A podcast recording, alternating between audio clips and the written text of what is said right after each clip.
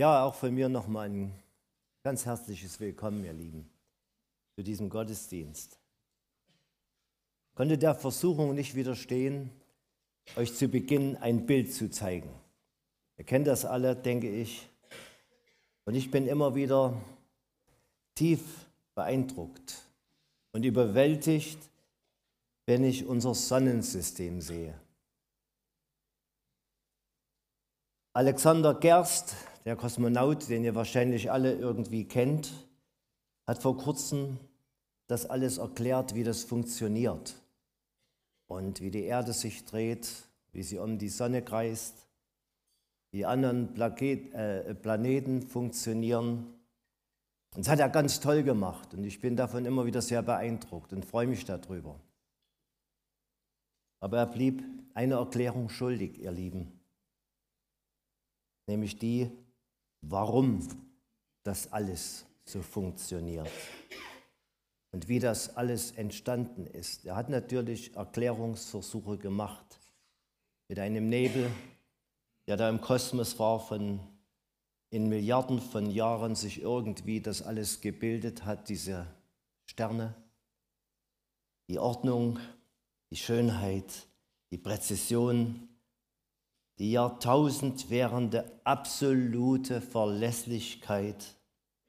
Sekundengenau, ihr Lieben, ist die Erde, ich sage das mal einfach so, wie ich es verstehe, ist die Erde zu Silvester wieder da, wo sie am 1. Januar gestartet ist, ist auf ihrer 940 Millionen Kilometer langen Reise punktgenau wieder dort, wo es losging. Wisst ihr, ich bin überzeugt und ich möchte es auch einfach ganz bewusst so sagen heute, wir dürfen das Feld der Erklärungen über die Entstehung unserer Welt nicht den Wissenschaftssendungen der öffentlich-rechtlichen Sender, der ARD und ZDF und wo sonst überlassen. Wir dürfen ein Wort mitreden als Christen, die wir die Bibel kennen. Die Erde, so habe ich gelesen, wiegt 5,97 Trilliarden Tonnen. Das hat irgendein gescheiter Mensch ausgerechnet. Sie fliegt mit einer Geschwindigkeit von 107.000 Kilometern pro Stunde um die Sonne. Sie dreht sich mit einer Geschwindigkeit am Äquator mit 1670 Kilometern pro Stunde um die eigene Achse. In unseren Breiten sind es nur rund 1000 Kilometer. Sie hat einen Mond, der um die Erde kreist, einer sagenhaften Präzision. Und warum merken wir die Geschwindigkeit nicht? Dass wir mit 107.000 Kilometern um die Sonne fliegen? Warum merken wir die Geschwindigkeit nicht, dass die Erde sich so toll schnell dreht? Habe auch eine Erklärung gelesen. Wir kennen es nicht anders, weil alles um uns herum mitfliegt um die Sonne. Das ist genauso, wenn du in einem Auto sitzt und fährst 150 Kilometer und alle Dinge sind ausgeblendet, die Bäume, die Brücken, die Straßen. Du sitzt nur in deinem Auto und nichts anderes. Merkst du die Geschwindigkeit auch nicht? Das ist sagenhaft. Und lasst uns darüber unseren genialen Schöpfer, den ewigen Gott, der so, so groß ist, einfach loben und ihn anbeten und ihn anschauen. Ich möchte nur ein paar Verse aus der Bibel, aus dem Psalm 148 dazu lesen. Und da steht etwas, wie das alles entstanden ist. 148, der Psalm ab Vers 3, lobt ihn. Sonne und Mond, lobt ihn. Alle leuchtenden Sterne. Lobt ihn, ihr Himmel, der Himmel und ihr Wasser, die ihr oberhalb der Himmel seid. Loben sollen sie den Namen des Herrn, den er gebot. Und sie waren geschaffen. Gott sprach es ward. So groß ist unser Gott. Es ist sagenhaft. Und das hat mit unserem Thema heute tatsächlich was zu tun. Ich weiß nicht, ob ihr diesen Satz kennt, wie man unser Sonnensystem eigentlich gut äh, der Reihe nach erklären kann. Ich habe das auch gelesen. Mit einem Satz, mein Vater erklärt mir jeden Sonntag unseren Nachthimmel. Angefangen bei dem äh, sonnennächsten Plaketen, äh, Planeten, der, der, der, Merkur, mein Vater. Nächstes ist Venus, dann unsere Erde, dann der Mars, dann der Jupiter, der Saturn, der Uranus, der Neptun und ganz, ganz, ganz weit draußen der Pluto, der eigentlich gar nicht so richtig dazu zählt. Wir erklären hier jeden Sonntag nicht unseren Nachthimmel, ihr Lieben. Wir erklären aus der Bibel den lebendigen Gott, seinen Sohn Jesus Christus und den Heiligen Geist. Und weißt du, Gott sieht auf diese Erde, das hat uns die Jahreslosung dieses Jahr gesagt. Gott sieht auf diese Erde und sieht dich, jeden einzelnen von uns, wie du dich jetzt auch hier befindest, wer du jetzt auch bist. Er sieht genau dich und sieht in dein Herz und weiß, wie es dir geht und weiß, wer du bist. Und er liebt dich ungeheuer. Und er will gerade dich, der du jetzt hier bist oder zu Hause, hier zusiehst oder zuhörst. Dieser Erde, diesem blauen Planeten, der dritte von der Sonne weg, läuft ein leidenschaftlicher Kampf zwischen Licht und Finsternis, sagt uns die Bibel. Und Gott kämpft um dich und mich und will uns zurückhaben. Wie Gott diese Welt erreichen will, das ist unsere Predigtreihe, ihr Lieben. Und wer vor 14 Tagen mit hier war, der hat es miterlebt und mitgesehen. Gott will diese Welt erreichen. Marco hat uns davon erzählt, durch veränderte Menschen. Ich war damals nicht hier, weil ich stark erkältet war. Und drei veränderte Menschen standen hier und haben uns ihr Lebenszeugnis erzählt. Und ich war tief beeindruckt von ihrem Lebenszeugnis. Da hat der Johannes, Johannes Kaufmann, gesagt, ich habe eigentlich gar nichts Spektakuläres zu berichten. Aber ich will Jesus gehören.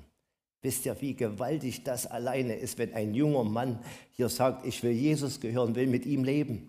Das ist so was Großes und der ganze Himmel feiert darüber dass ein Mensch sagt, ich will Jesus gehören, will zu ihm gehören. Die Melanie und die Francis haben uns ihre Lebensgeschichte so ehrlich erzählt. Ein verändertes Leben, eine veränderte Familie. Das ist so, so, so gut. Und das tut unserer Welt so gut. Das tut unserer Umgebung so gut. Lebhaft erinnere ich mich noch an die drei Beispiele, die uns Marco erzählt hat. Wer da war, weiß das noch. Diese jungen Gruppe, die ins Bad gegangen ist, wisst ihr das noch? Und die es trotz dem Verbot und der Belehrung des Bademeisters, nur einige haben es wahrscheinlich doch gemacht. Das Wasser hat sich nicht verfärbt, wisst ihr noch. Dann haben wir das elegant bekleidete Schwein davon gesehen, mit Schlips und Zylinder. Und es wurde deutlich, die Appelle von außen an uns heran verändern uns nicht bleibend. Unser Herz muss sich verändern. Unser Inneres muss sich verändern und darf sich verändern. Worum geht es heute? Ich möchte das kurz skizzieren, erstmal nur für den Überblick. Die Bibel spricht auf der einen Seite von einer Ewigkeit, die unserem irdischen Leben folgt, die jeden folgt. Kein Leben wird sich auflösen. Es wird in der Ewigkeit landen, sagt die Bibel. David Blatt oder John Piper, ich weiß es nicht genau, illustrieren das folgendermaßen, Ewigkeit, damit man sich das besser vorstellen kann. Sie sagen in einem Buch, Ewigkeit, das sind Milliarden, Milliarden, Milliarden und Abermilliarden von Jahren ohne Ende. Das ist Ewigkeit. Unvorstellbar, für unsere Vorstellungskraft. Und die Bibel stellt dieser unendlichen Ewigkeit unser Leben gegenüber, dein und mein Leben. Und im Vergleich ist es sehr, sehr, sehr überschaubar. Die Bibel spricht von 70, 80, 90, manchmal auch gibt es 100-Jährige, manchmal aber auch sehr, sehr, sehr viel kürzere Leben. Das wissen wir.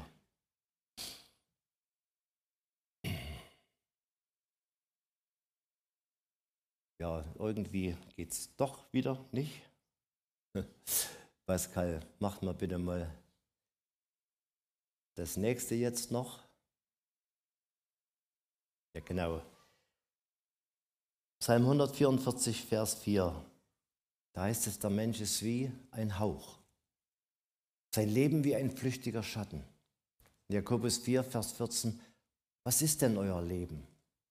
Es ist nur ein Dampf der kurze Zeit sichtbar ist und dann verschwindet. Ich fand das immer schrecklich übertrieben, früher, wo ich jünger war. Als ich in der Schule saß und die 45-minütige Stunde nicht vergehen wollte, die war so ewig lang. Ich habe für mich gedacht, was sagen die denn da immer? Dass das so schnell alles vergeht, dass das so schnell alles weg ist, das, das kam mir nie so vor. Bei der Vorbereitung saß ich am Fenster und schaute raus und sah einen Schornstein, so einen Metallschornstein mit so einer Ölheizung und da kam Rauch raus und ging ein bisschen Wind und der Rauch war ruckzuck weg. Bin älter geworden und musste ihm mehr und mehr zustimmen, wie schnell das doch alles vorbeigeht. Und dann sagt die Bibel noch eins, sehr deutlich. Dieses dein und mein überschaubares Leben äh, hat entscheidenden Einfluss auf das, was danach kommt, auf die Ewigkeit. Für dich, für Menschen um dich herum, wo sie landen werden in den Milliarden von Jahren. Und noch eine Person wird uns beschäftigen. Vor etlichen Jahren schrieb Pfarrer Wilhelm Busch das Buch Jesus unser Schicksal. Dieses Buch lag eines Tages in einem Briefkasten in Hartenstein bei meinen Arbeitskollegen. Der Inhalt dieses Buches hat sein Leben verändert, hat sein Leben neu gemacht. Seiner Frau, seiner Familie, seiner Kinder und Enkelkinder. Und darum wird es auch gehen heute. Und ein Arbeitstitel für diese Predigt lautete mal, vergeude dein Leben nicht. Und wisst ihr, ich darf es an dieser Stelle sehr, sehr deutlich sagen.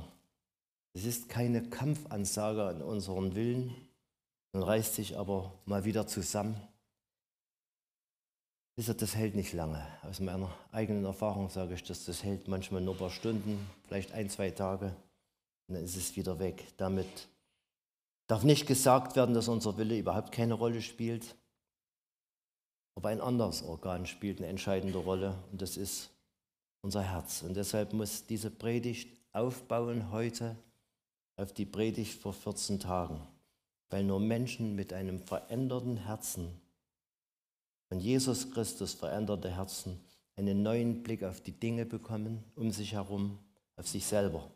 Und deshalb vertraue ich darauf, Lieben, dass es einige geben wird heute unter uns, wo der Herzschlag Jesu für unsere Welt zum Gleichklang mit deinem Herzschlag wird wo seine Leidenschaft zu unserer Leidenschaft wird.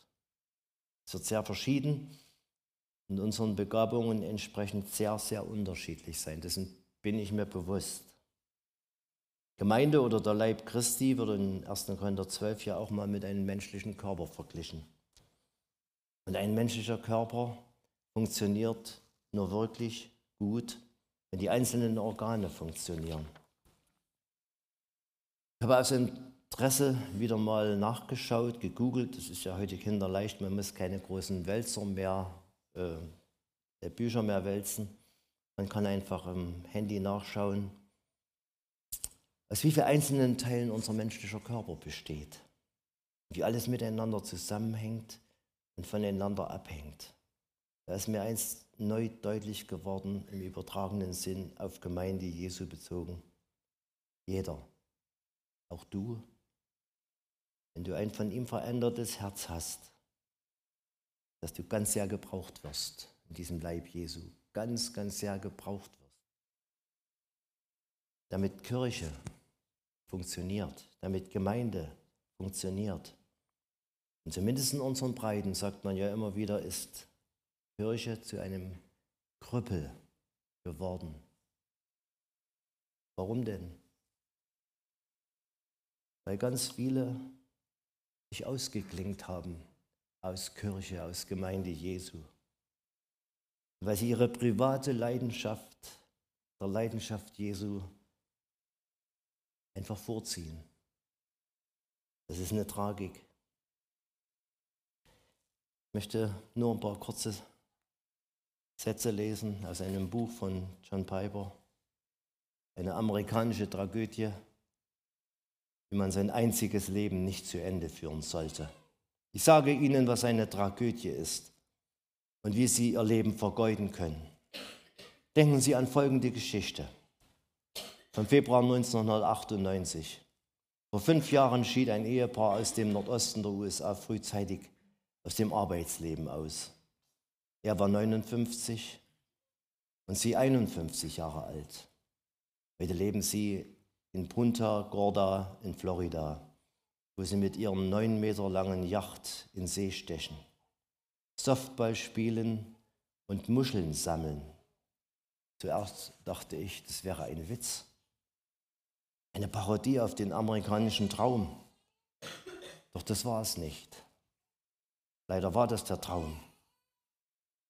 Gelange ans Ende deines Lebens, deines einzigen wertvollen, gottgegebenen Lebens und mache es zum letzten großen Werk deines Lebens.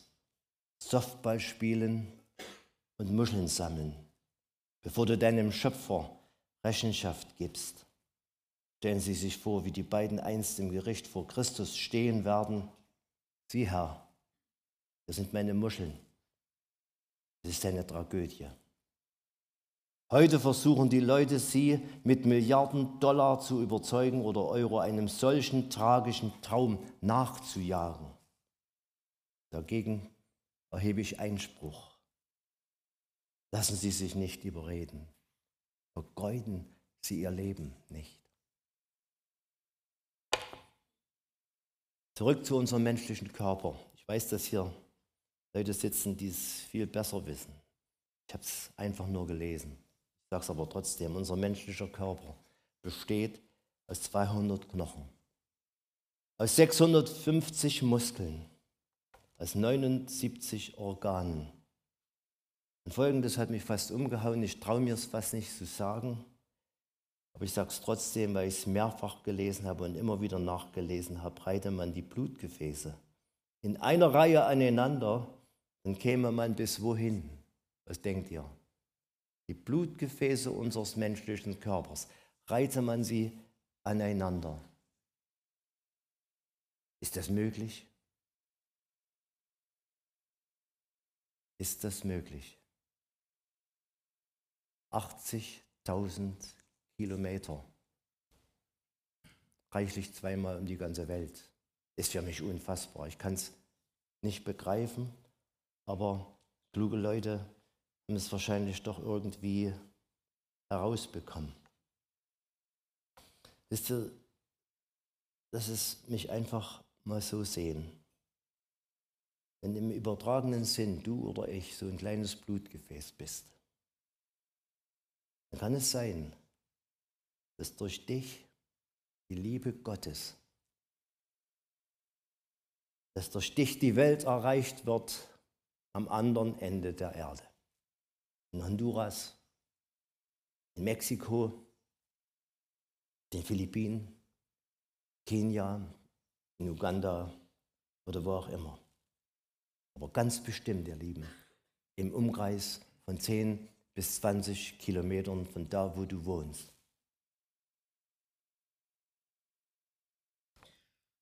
Ich glaube, wir werden unsere Patenkinder, die wir unterstützen, in Honduras und Mexiko wahrscheinlich auf dieser Erde nie sehen. Die Evelyn und den Carlos. Wir beten für sie. Wir spenden. Wir versuchen ihnen ein einigermaßen gutes Leben zu machen. Viele von euch machen das ganz genauso, ich weiß das. Wir werden sie nicht sehen hier. Aber wisst ihr, was ich hoffe? Dass eines Tages vor Jesus stehen, in einer riesengroßen Menge. Und dass wir uns dann von Weitem zuwinken. Hallo Evelyn. Hallo Carlos. Und um Evelyn und Carlos werden vielleicht noch ganz viele andere Menschen stehen, die durch sie wiederum zu Jesus gefunden haben und den Herrn Jesus dort in der Ewigkeit anbeten. Und deshalb dieses Thema heute, ihr Lieben. Gott will diese Welt erreichen durch seine Leidenschaft in dir. Pascal, machen wir bitte weiter. genau. Herr Jesus sagt in Lukas 12, Vers 49 mal, ich bin gekommen, um ein Feuer auf der Erde anzuzünden und ich wünschte, es würde schon brennen. Und ihr Lieben, dieses Feuer brennt. Ich weiß nicht, wie es in deinem Herzen aussieht, aber wir wissen, es brennt auf vielen Teilen dieser Welt. Da sitzen einzelne Gruppen auf dem Betonfußboden stundenlang mit ihrer geliebten Bibel und studieren Bibel. Weil ein Feuer in ihnen ist. Da sitzen Menschen in den Folterkammern und bezeugen Jesus. Ich weiß nicht, wie es in deinem Leben aussieht. Ich habe mich das selber gefragt und bin sehr herausgefordert bei dieser Predigt gewesen. Wir saßen abends manchmal im Wohnzimmer, Anita und ich haben uns gefragt, ist das wirklich so in unserem Leben? War diese und ist diese Leidenschaft in uns? Ist diese Sache Jesu wirklich präsent in unserem Leben gewesen? Und wenn, wie hat sie sich ausgewirkt und wie oft spielte sie nur eine untergeordnete Rolle? Liebt das ganze Paket haben wir dem Herrn hingelegt. Auch alles Versagen. Ist Leidenschaft, das habe ich mich auch gefragt, ist Leidenschaft wirklich für jeden etwas? Ist Jesu Leidenschaft etwas, was dich überhaupt interessiert? Oder hast du momentan ganz, ganz andere Sorgen? Er sagt, lass mich in Ruhe. Ich muss sehen, dass ich mein Leben irgendwie auf die Reihe bringe. Dazu noch später sprechen wir zunächst einmal von menschlicher Leidenschaft. Ich habe mich schon manchmal über Menschen gewundert, früher und auch jetzt, die völlig emotionslos und desinteressiert durchs Leben gehen. Scheinbar leidenschaftslos, phlegmatisch, Puls ständig bei 60, die kann nichts aufregen. Und andere, die leiden wie die sprichwörtlichen Hunde, wenn ihr Fußballverein verliert. Sprich, Papa, bitte heute nicht an. Alles zu spät. Oder, ich weiß nicht, also zumindest ist es bei mir schon mal passiert, da fliegen auch schon mal Rausschmeißermenschen oder Heimermenschen durch die Wohnstube. Wenn denn der äh, Leidensdruck durch Verlieren so hoch wird, dass das Ventil durchknallt. Also mir ist das schon passiert. Ich kenne Leidenschaft persönlich auch sehr gut als einen vom Verstand nur schwer zu steuernden Gemütszustand. Gewinnt dann endlich der Verstand wieder, hat sich, der, hat sich die Leidenschaft abgekühlt. Unser Gelände hier bei Kirche für dich, ich weiß nicht, wem das hier aufgefallen ist, ist jetzt zum Kampfgebiet von Leidenschaften geworden. Ich weiß nicht, ob ihr wisst, was ich jetzt meine. Es gibt und muss irgendwo Menschen geben, die leiden, wenn die Trafostation davon in lila prangt. Wenn sie zum Schachtgebiet erklärt wird. Unser Gebiet ist Grenzgebiet, Zwickau, Aue, Stolberg. Das schon öfters beobachtet. Prangt in lila und kurze Zeit später rot-weiß, FSV. So ist das, wenn man in einem Grenzgebiet lebt. Meine Leidenschaft, meine große Leidenschaft war mitten der Mitte der 60er, Anfang der 70er Jahre die internationale Friedensfahrt. Ich weiß nicht, ob es jemanden gibt, der sich daran noch erinnert. Die Friedensfahrt. Immer wenn diese Fanfare erklang, versank um mich herum alles in einen beliebigen Grauton. Da gab es nur noch Friedensfahrt. Alles im Mai war nur noch von einem Thema bestimmt. Streckenberichte hören, den Einlauf hören, meine privaten Radrennen zwischen den Streckenberichten fahren. Ich war ein ganz verrückter junger Kerl in dieser Beziehung. Und einmal von unserer Schule hier in Tierfeld, vom Herrn Scheibner, wurde ein Radrennen organisiert. Joggen vom Gemeindeamt, Joggen hoch nach Tierfeld, Tierfeld runter, durch Hartenstein wieder noch Joggen fürs Gemeindeamt. War verrückt und ich habe damals gewonnen. Aber wisst ihr warum? Weil nur zwei Teilnehmer in meiner, in meiner Altersgruppe waren und der andere, der war im Sport eigentlich immer besser, der Siegfried. Und ich habe aber an diesem Tag gewonnen. Und wisst ihr, dann kam die Medaillenübergabe vor diesem Gemeindeamt in Joggen. Wisst ihr, wie stolz ich war? Eine Medaille um den Hals. Dann kommt doch tatsächlich jemand auf mich zu, ich war vielleicht zwölf Jahre, ich weiß nicht mehr genau, und fragt mich, sag mal, hast du Lust, nach Stolberg zu kommen? An ein Radsportzentrum. Schräg gegenüber vom Bürgergarten war das damals. Ein Radsportleistungszentrum. Und hat gesagt, du kannst ein richtiges Rennrad bekommen. Das war damals. Das war Wahnsinn. Ihr könnt euch nicht vorstellen, was da in mir vor sich ging, ein richtiges Rennrad zu bekommen. Ich bin mit so einem alten Diamantfahrrad diese Runde gefahren. War das der Anfang meiner lang ersehnten Träume, ihr Lieben? Was ich damals nicht richtig wusste, es gab Mentoren, so sagt man heute in meinem Leben. Das waren zuallererst meine Eltern. Mutter und Vater. Ich habe das nicht gewusst, wie oft sie gebetet haben vielleicht, einsamen Stunden in der Nacht, wo sie nicht schlafen konnten wie ihre Kinder, die andere Ziele hatten. Und dann sagte Mutti eines Tages mal zu mir, Günther, vergeude doch bitte dein Leben nicht. Ich habe das damals nicht verstanden. Vergeude doch bitte dein Leben nicht, das ist so wertvoll. Ich hätte sonntags immer zum Training gemusst, hätte Gottesdienst nicht besuchen können.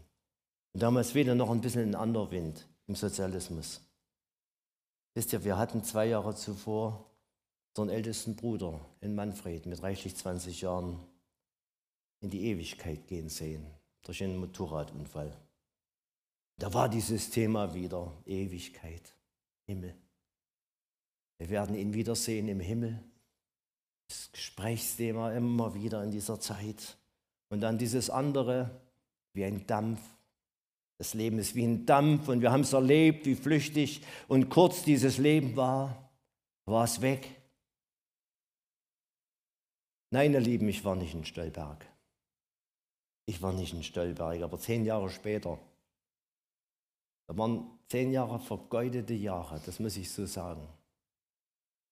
Aber zehn Jahre später saß Anita und ich in unserer bescheidenen Wohnung damals.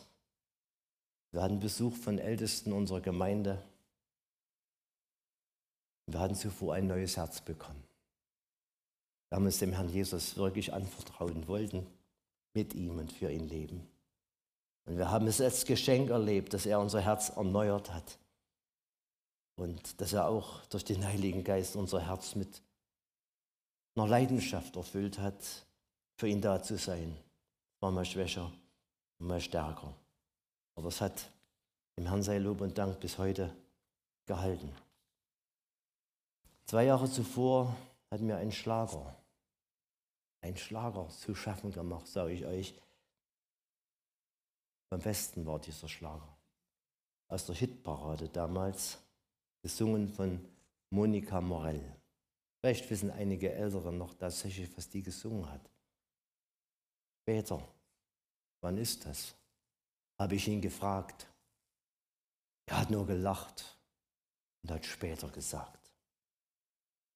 Wir kennen ihn alle, er wohnt Tür an Tür. Später, so sagt er immer zu mir, später, wenn er reich ist, will er leben. Dann will er auch noch den Armen was geben. Später, da wollte er glücklich sein. Später, da wollte er vieles verzeihen. Und zum Schluss heißt es, nun habe ich es in der Zeitung gelesen. Später, das ist für ihn gestern gewesen. Später, das ist zu spät gewesen. Und wisst ihr, ich wollte nie zu spät kommen. Ich wollte nicht zu spät kommen. Ich wollte den Zug nicht verpassen. Das war mir so ein tiefes inneres Anliegen. Und wisst ihr, wie oft habe ich mit diesem Wort heute gespielt? Ich habe es immer wieder rausgeschoben und immer wieder weggedrückt. Ich bin Gott so dankbar, dass er mir die Chance und uns die Chance gegeben hat, nicht zu spät zu kommen. Hebräer 3, Vers 15. Genau, da haben wir es. Wenn ihr heute die Stimme Gottes hört, verschließt euch seinem Reden nicht. Das habe ich auch sehr oft gehört, habe mich oft verschlossen. Und ich bitte dich heute, der du hier zuhörst, wenn dich das auch so bewegt, dass es uns später gibt, dass du dein Herz nicht verschließt. Das heute muss nicht unbedingt heute Nacht 24 Uhr zu Ende sein dass man miterlebt, wie während eines Gottesdienstes ein Mensch in die Ewigkeit ging. Das heute ist jetzt. Jetzt musst du der Stimme Gottes gehören, hören und eine Entscheidung treffen.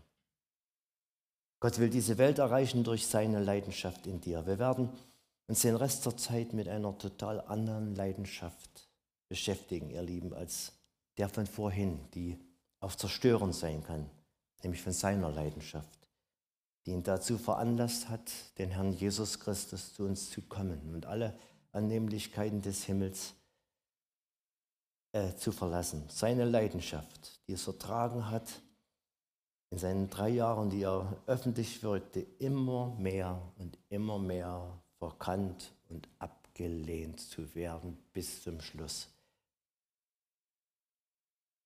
die ihn am Ende seiner Passion, übrigens Passion, das gleiche Wort wie Leidenschaft, das deutsche Wort Leidenschaft ist dem französischen Wort Passion entlehnt, das ihn dahin brachte, dass er von seinen Geschöpfen ins Gesicht geschlagen wurde. Der König des Himmels. Wir sprechen vom König des Himmels, von dem, der unsere Welt gemacht hat, dass er angespuckt wurde, ihm eine fürchterliche Krone auf das Haupt geschlagen wurde und dass er zum Schluss sich bereitwillig an dieses Kreuz, auf dieses Kreuz gelegt hat und ihm selbst geschmiedete große Nägel durch die Gelenke geschlagen wurden. Mit mindestens drei Zielen, ihr Lieben. Mit dem ersten Ziel ist der Gott, der heilige Gott, seine Heiligkeit behalten hatte, die Gerechtigkeit Gottes gewahrt wurde. Zweitens mit der Absicht, der Schlange, dem Teufel, den Kopf zu zermalmen und seine Herrschaft endgültig zu beseitigen. Und drittens, dir und mir den Rückweg zu ermöglichen in eine Ewigkeit, die wir mit dem König des Himmels teilen werden.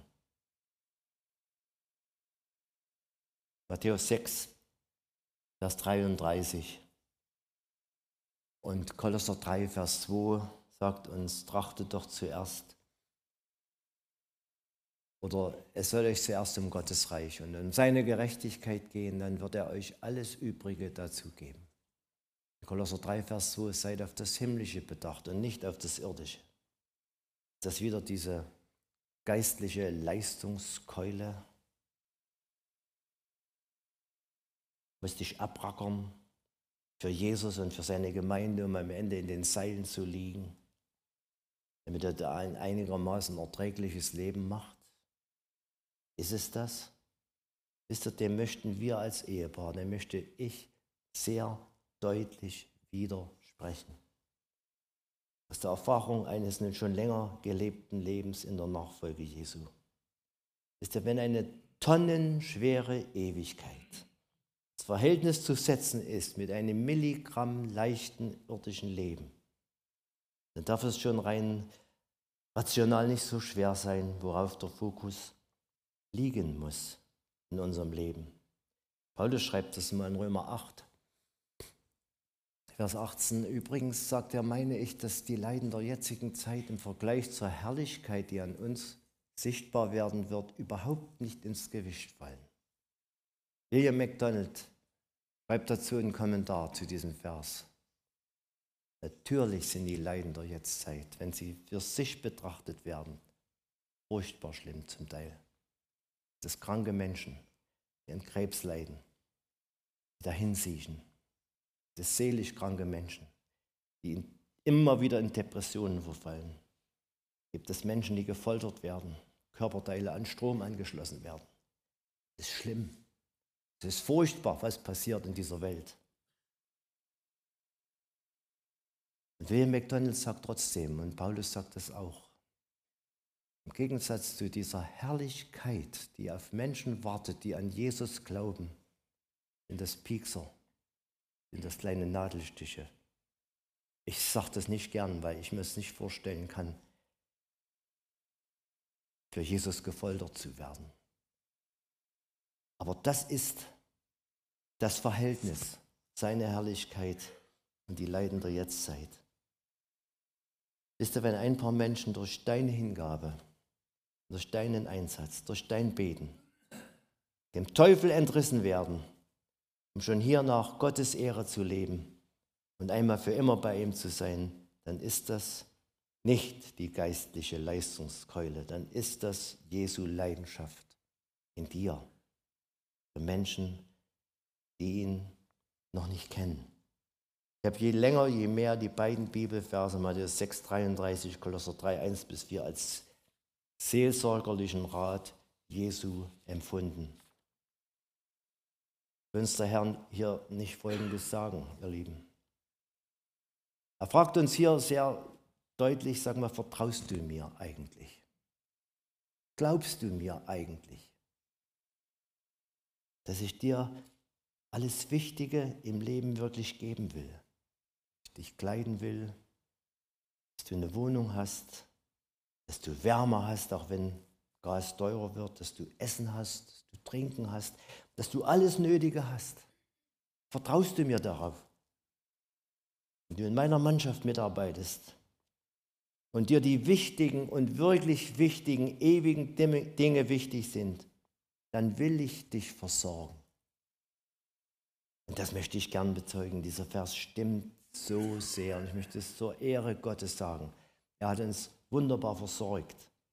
Ich weiß noch, wir haben damals 1978, 79 das Haus gebaut und hatten kein Geld mehr, nichts mehr.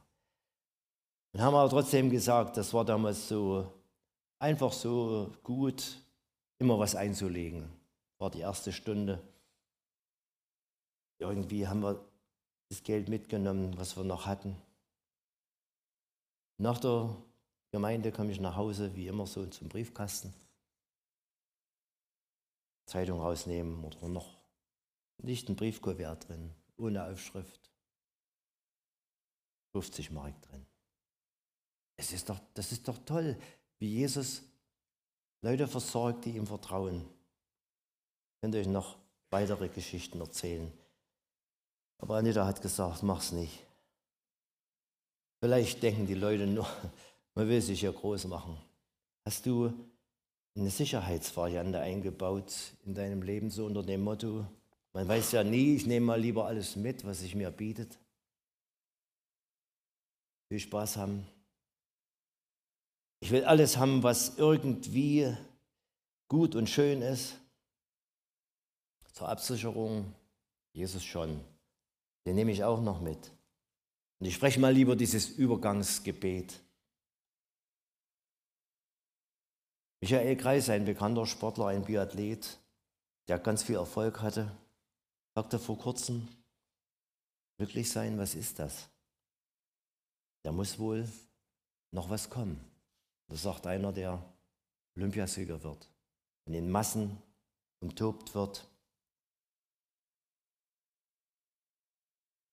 Matthäus 7, Vers 21 ist ein Vers, möchte einfach mal so stehen lassen. Ich bin öfters schon darüber erschrocken, persönlich auch, wo Jesus sagt, nicht jeder, der zu mir dauernd Herr, Herr sagt, wird in das Reich kommen, das der Himmel regiert, sondern nur der, der den Willen meines Vaters tut. Der wird zu vielen sagen, ich kenne euch nicht, geht mir aus den Augen. Ich weiß nicht, was dieser Vers mit dir macht, was er mit mir macht. Die Leidenschaft für uns Menschen, die Leidenschaft Jesu für uns Menschen geht ohne Umweg und ohne Abkürzung zum Ziel. Aber ich frage dich das wirklich auch und ich habe mich das auch gefragt. Willst du das überschaubare Stück deines Lebens mit ihm leben? Mit seiner Leidenschaft leben? Oder ist dir das recht egal? Ist dir da ist es egal, ob du Chef bist einer großen Firma oder ob du Angestellter bist? Oder ob du tatsächlich Sportler bist oder auch Leistungssportler, du Student bist, du Professor bist oder Doktor bist oder Arzt oder Handwerker, kommt einzig und allein darauf an, ob du in allem, was du bist und was du tust, diese Leidenschaft Jesu in dir spürst und auch anwendest. Johannes 6, Vers 66.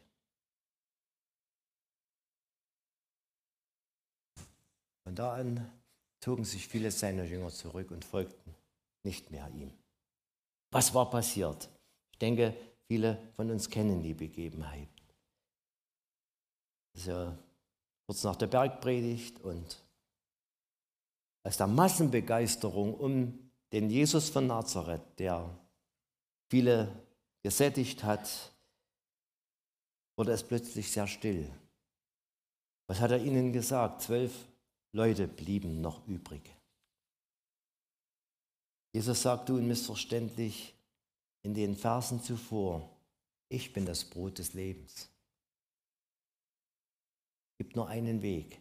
Ihr müsst mich in euch aufnehmen, ganz und gar, sonst habt ihr kein Leben in euch. Diesen Anspruch hat der Herr Jesus damals gemacht. Und einige sind auf der Hacke umgedreht. Das ist uns zu viel. Ein bisschen ernähren kannst du uns schon. Und so ein bisschen Sicherheit kannst du uns schon geben. Aber dann hat er weiter gesagt, das ist schon krass, ihr müsst mein Fleisch essen und mein Blut trinken. Und ich denke schon, dass sie es verstanden haben, dass es hier nicht um Kannibalismus ging, sondern um ganz oder nicht. Man kann nicht nur halb etwas essen, sondern man isst etwas oder man isst etwas nicht. Eine Frau sagte vor kurzem, ich werde deshalb kein Christ, weil ich mein Leben selbst bestimmt leben möchte. Welch ein Irrtum, ihr Lieben. Da sagt jemand, ich möchte mein Leben selbstbestimmt leben hat noch lange nicht begriffen und verstanden, unter welcher furchtbaren Knude Menschen leben. Auch wenn es scheinbar gut aussieht, dass der, der Fürst des Lebens, der Teufel, letztlich der Herr ist. Welches Angebot macht Jesus? Kannst zu mir kommen.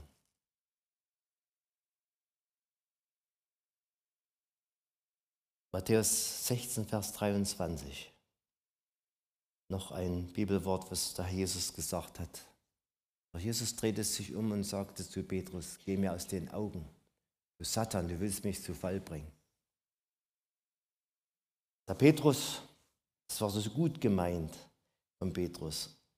Herr, das widerfahre dir ja nicht, dass du jetzt nach Jerusalem gehst und dort gekreuzigt wirst und dir Schlimmes widerfährt.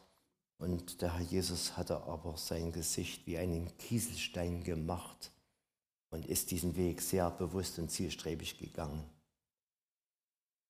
Wisst ihr, wenn dir jemand den amerikanischen Traum oder die Tragödie rät, im übertragenen Sinn, Softball spielen und Muscheln fangen. Oder auf den Römer in Frankfurt von Tausenden von Leuten empfangen zu werden, weil es ja so toll ist, umjubelt zu werden, dann sei wachsam, prüfe sorgfältig, woher der Wind weht, bei eigentlich so gut gemeinten Ratschlägen. kenne diese Ratschläge auch, die unser Leben schön und leicht machen sollen, die uns aber abbringen vom Wesentlichen, vom Eigentlichen. Matthäus 12, kommen wir zum Schluss. Matthäus 27, Vers 41 und 42. Da hängt Jesus am Kreuz. Und da schreien sie von unten, anderer hat er gerettet, sich selbst kann er nicht retten. Er ist ja der König von Israel, soll er doch jetzt vom Kreuz herabsteigen. Dann werden wir an ihn glauben, die teuflischste aller Versuchungen, die Jesus erleiden musste.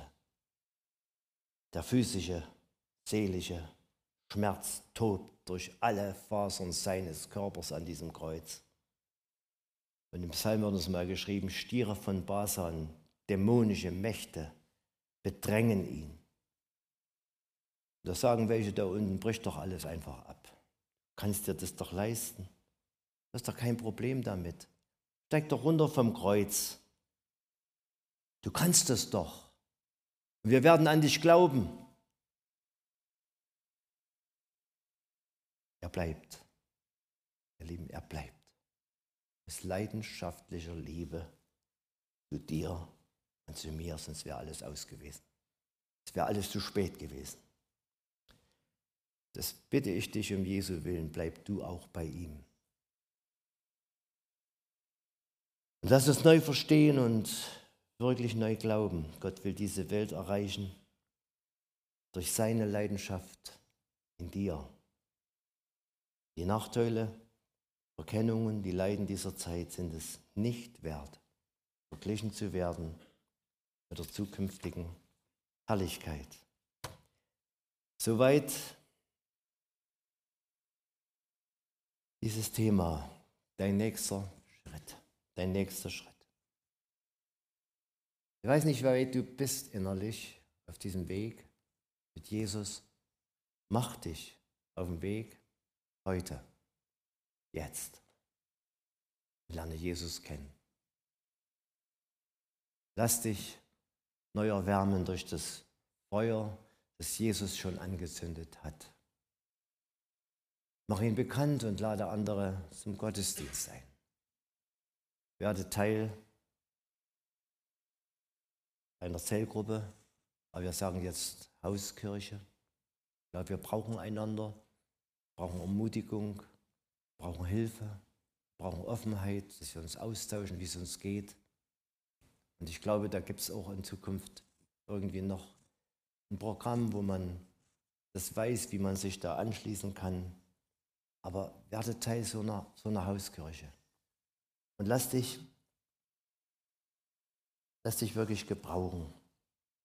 Äh, Kirche für dich, Kirche für Kids hat etwas mit einem geistlichen Kampf zu tun. Da geht es nicht um die Schmierereien hier an dieser, diesen Trafostation, da geht es um den geistlichen Kampf.